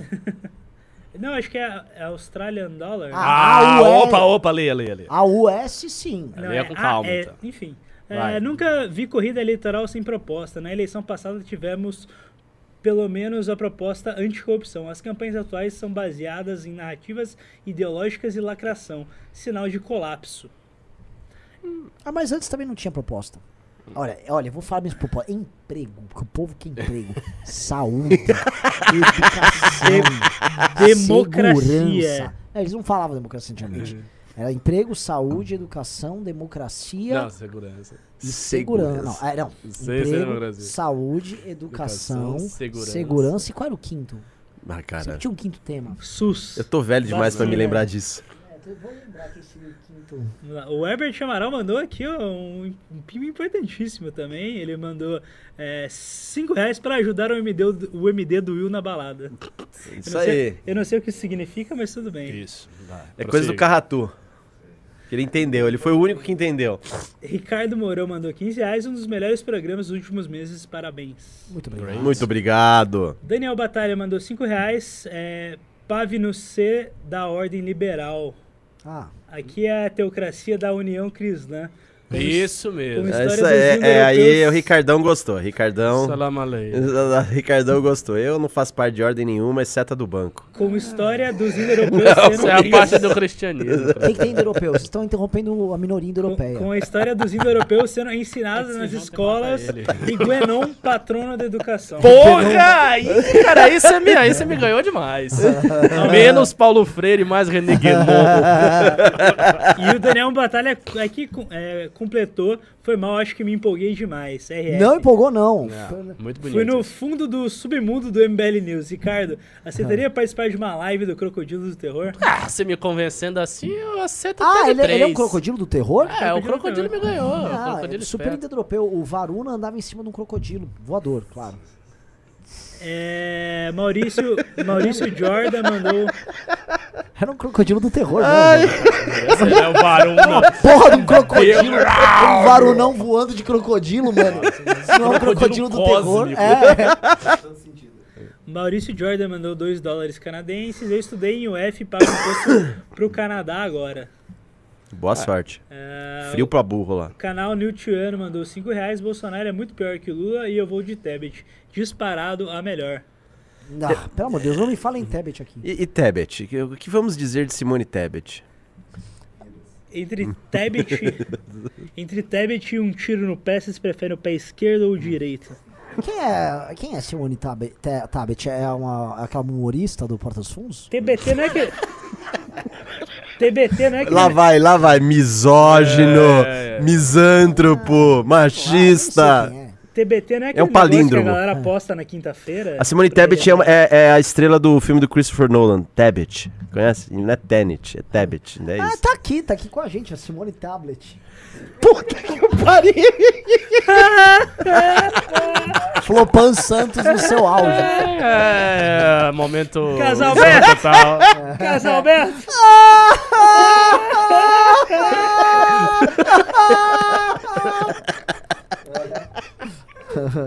É, João Antônio é, Garcia mandou 5 reais. Se eu não tivesse passado no treininho, estaria tentando a vida na Irlanda. PS, ainda não, não abandonei essa ideia. É, quando você ficar desempregado, você abandona. Foda-se, né? Você vai ficar desempregado daqui a pouco, você é um merda. É, meu Deus. Pode crer. Ai, ai. Gustavo Marques mandou 10 reais. Aqui é o país que você tem que desembo- desembolsar 100k pra comprar um carro ruim. É verdade, velho. Isso aqui é, verdade. tão zoado que os carros e casas têm basicamente o mesmo preço. Extremamente desanimador. É, É, Rio do Abreu mandou 10 reais, não falou nada. Israel Brandão mandou 5 reais. Só queria parabenizar o Martim pelo livro A Poeira da Glória. Comprei e tô na metade já. Top! Obrigado, obrigado. Hugo Vigolo mandou 5 reais. Martim, sou um unilista reati- reativa misturada com um brasileiro e um combo rural de influência do Ricardo. Que Pokémon eu sou? É, não sei porque eu não gosto de Pokémon, não tô nem aí com isso, mas boa sorte. Se você, você gosta de cocaína, o Ricardo é o melhor. Que porra é essa? What the fuck? Isso é uma piada, muito fora de contexto. Pelo amor de Que foi de- Deus. Mano, Pokémon é cocaína. Tô sacaneando, pelo amor de Deus. Eu entrei aqui pra colocar causa, eu essa porra.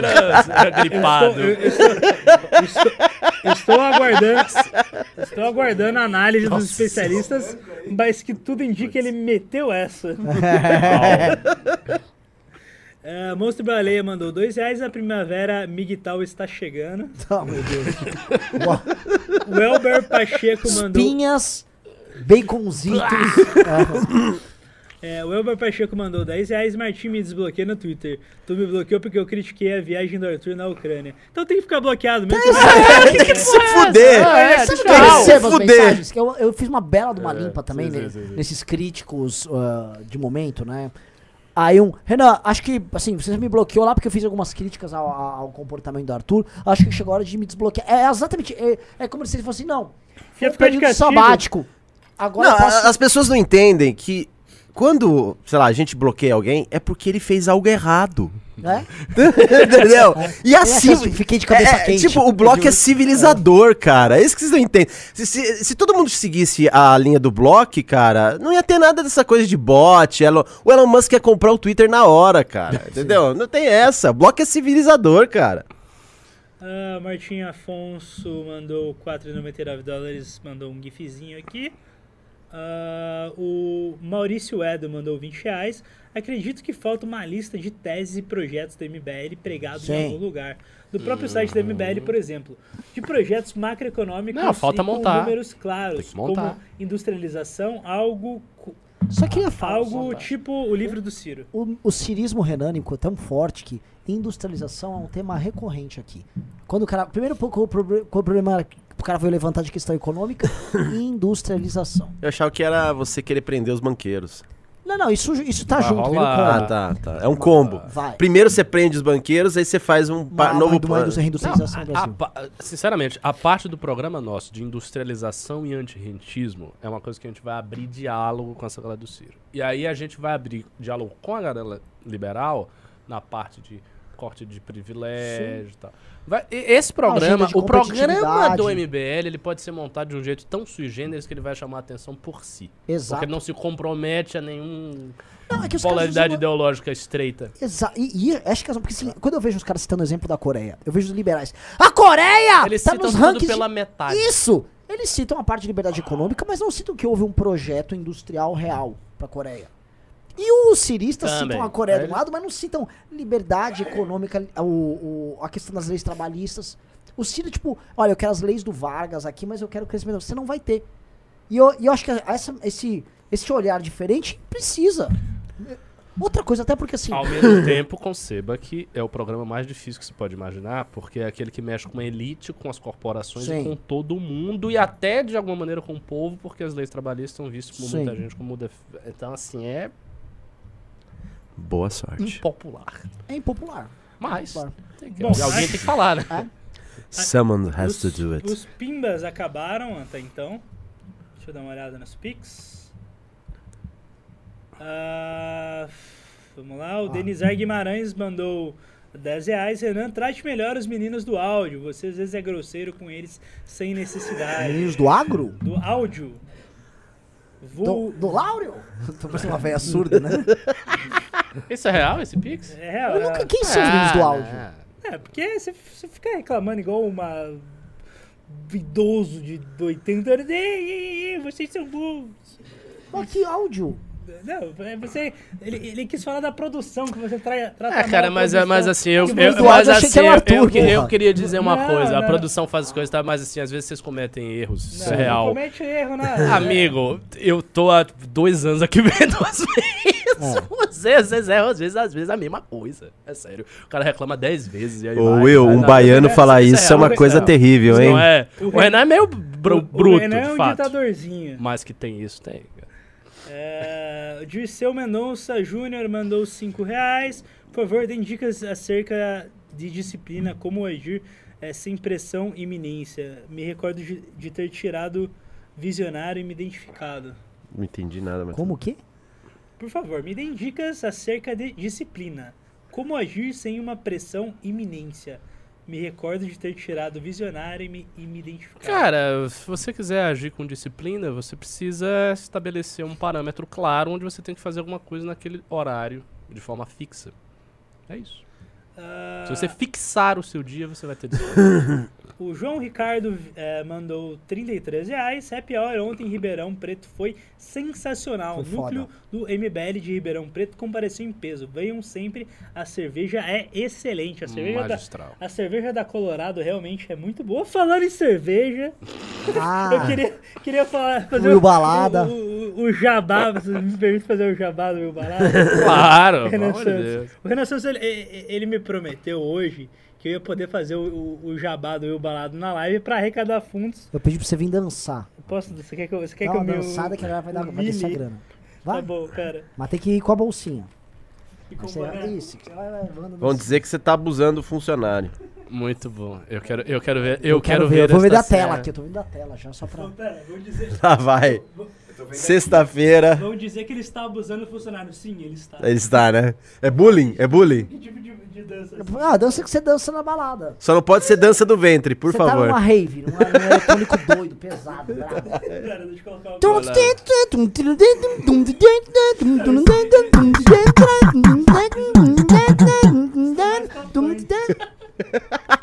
Você quer o quê? Vai, Will Balada.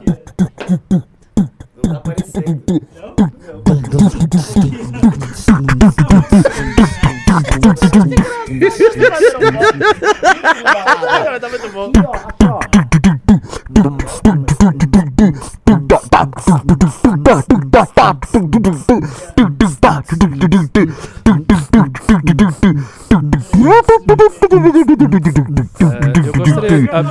Eu gostaria apenas de dizer que. Eu gostaria de dizer que esse é um dos maiores intelectuais brasileiros. Ele escreveu um livro de 700 páginas sobre a literatura brasileira, chamado Poder da Glória. beatbox, dancem, macaco! Dancem! Ah, Will Balada. Não, eu acho que essa humilhação, mandem pix aí pra, pra patrocinar a no- a Noite Will Balada. Mande um pix pra Ministério Público do Trabalho.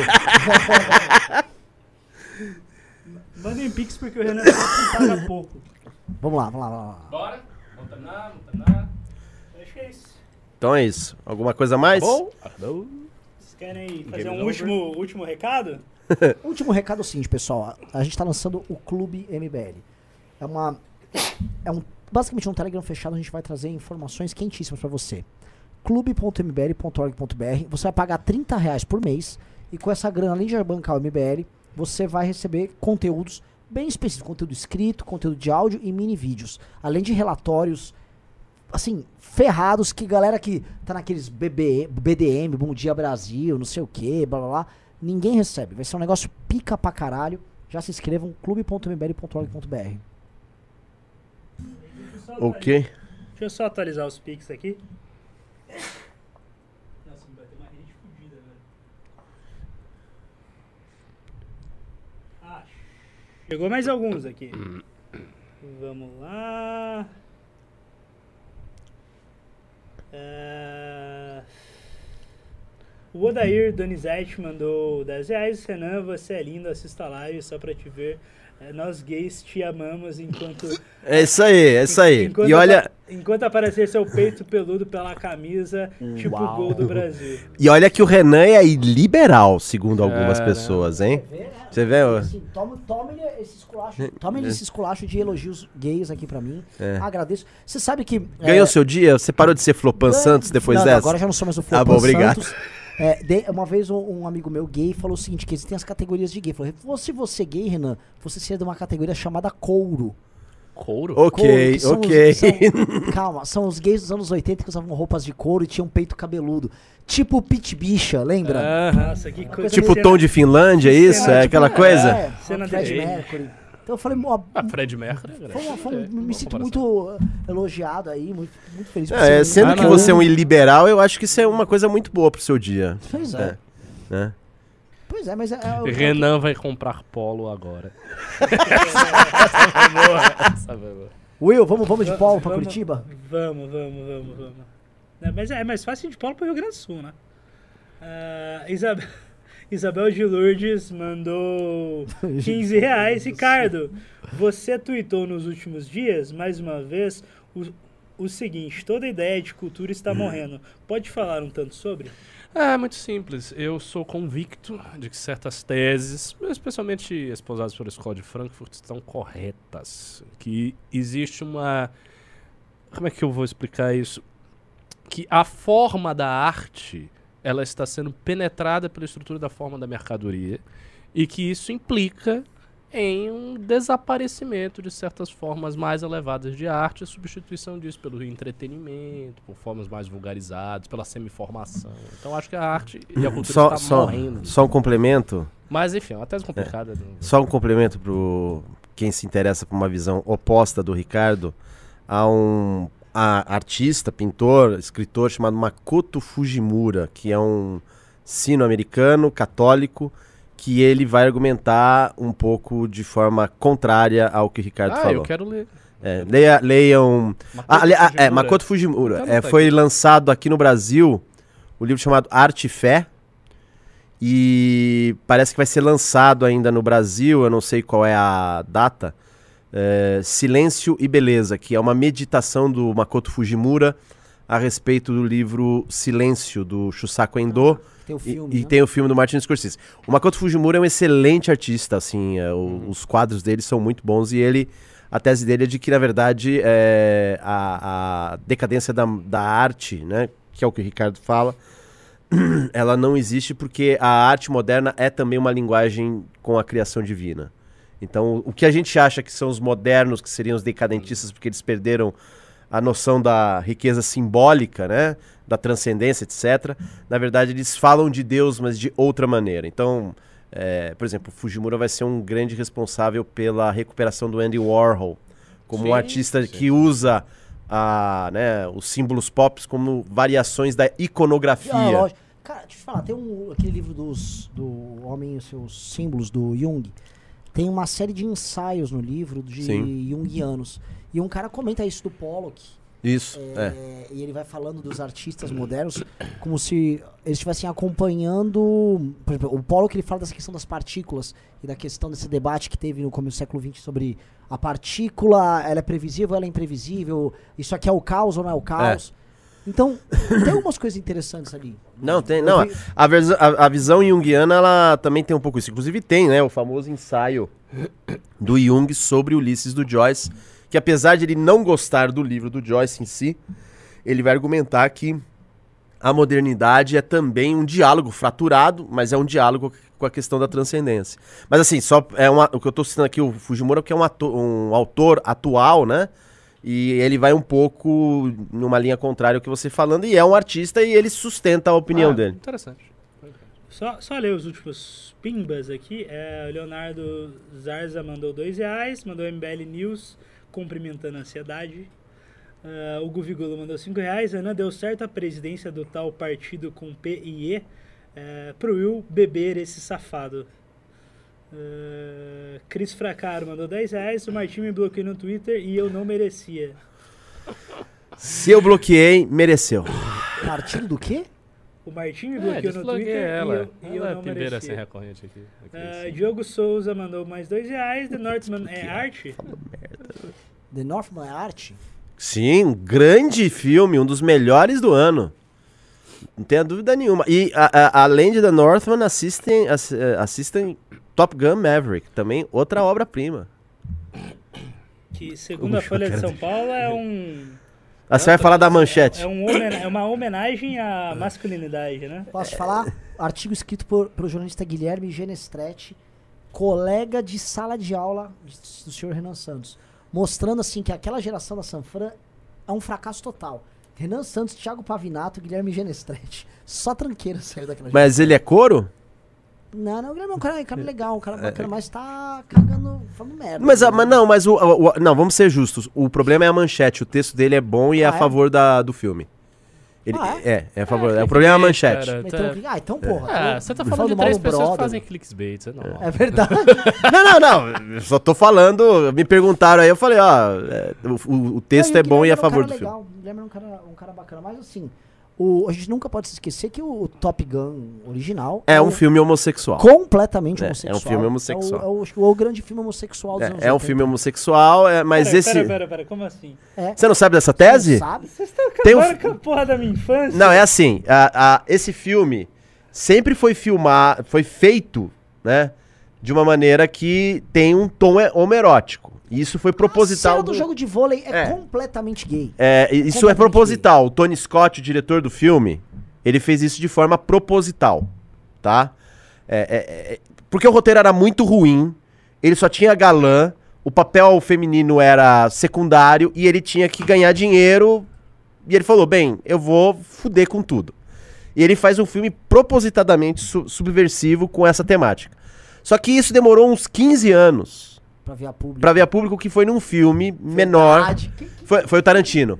É, foi um, um filme menor da, da safra independente da década de 90, que tinha o Tarantino como um dos cameos, né? Pontas, fazendo pontas. E a- o filme é uma merda, eu nem me Qual lembro do filme. filme que fala isso? Eu não me lembro, você tem que ver no Wikipedia aí, eu nem me lembro do, do filme. É, mas é uma cena de um jantar, naqueles jantares de, como diria o Pondé, inteligentinhos. E o Tarantino aparece num, personagem e ele começa a falar da tese dele que Top Gun é um filme homossexual. Que na verdade não é o romance do Tom Cruise com a Kelly McGillis, mas sim é um romance entre o, Val Iceman. Val Kilmer e o Maverick, o Tom Cruise. E o Goose tá ali atrapalhando. É. Entendeu? Por isso que o. Goose tem que morrer É, é. e pra eles consumarem o amor homossexual, entendeu? E Essa assim, é a aí quando tese. você reassiste, É, faz sentido. Total, a tensão sexual, inclusive, É. é, é dos dois. É dos dois. Tem uma cena que o, o, o Tom Cruise, pra pegar a atriz, ele faz ela vestir uma jaqueta militar. Não, e a cena do. A- a- Ele faz assim. É, vai- Os dois estão no vestiário, eles vão brigar. Vocês acabaram com a minha infância. velho. Ah, você nunca teve infância. Porra, já tava assim. na night. Já tava na night, cara. Mas o Top Gun Maverick é um filme de macho, pode ir tranquilo.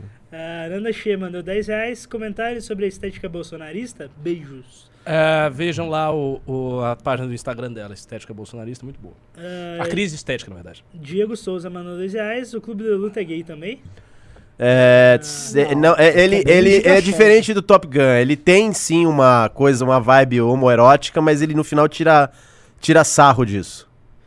O Top Gun não. O Top Gun é, claramente foi feito para aquele público específico, Você acha que a galera que gosta de Top Gun usa polo? com certeza. Pedro Gomes mandou 10 reais. Concordo que não dá pra aplicar o liberalismo gringo ao Brasil. Mas nosso desafio, privilégios e patrimonialismo são semelhantes aos verificados antes da Revolução Burguesa, não? É, Esse esse é um programa. Esse é um ponto. Você tem, mas eu não quero desenvolver, não. Tô, tô com pressa. Ele tá com fome, tá Lost com Soul fome. mandou É, tô 10 reais, não falou nada, e eu acho que é isso, né? Então É isso fomos! aí! Sextou! valeu! Sextou! É, Você vê que o Ricardo...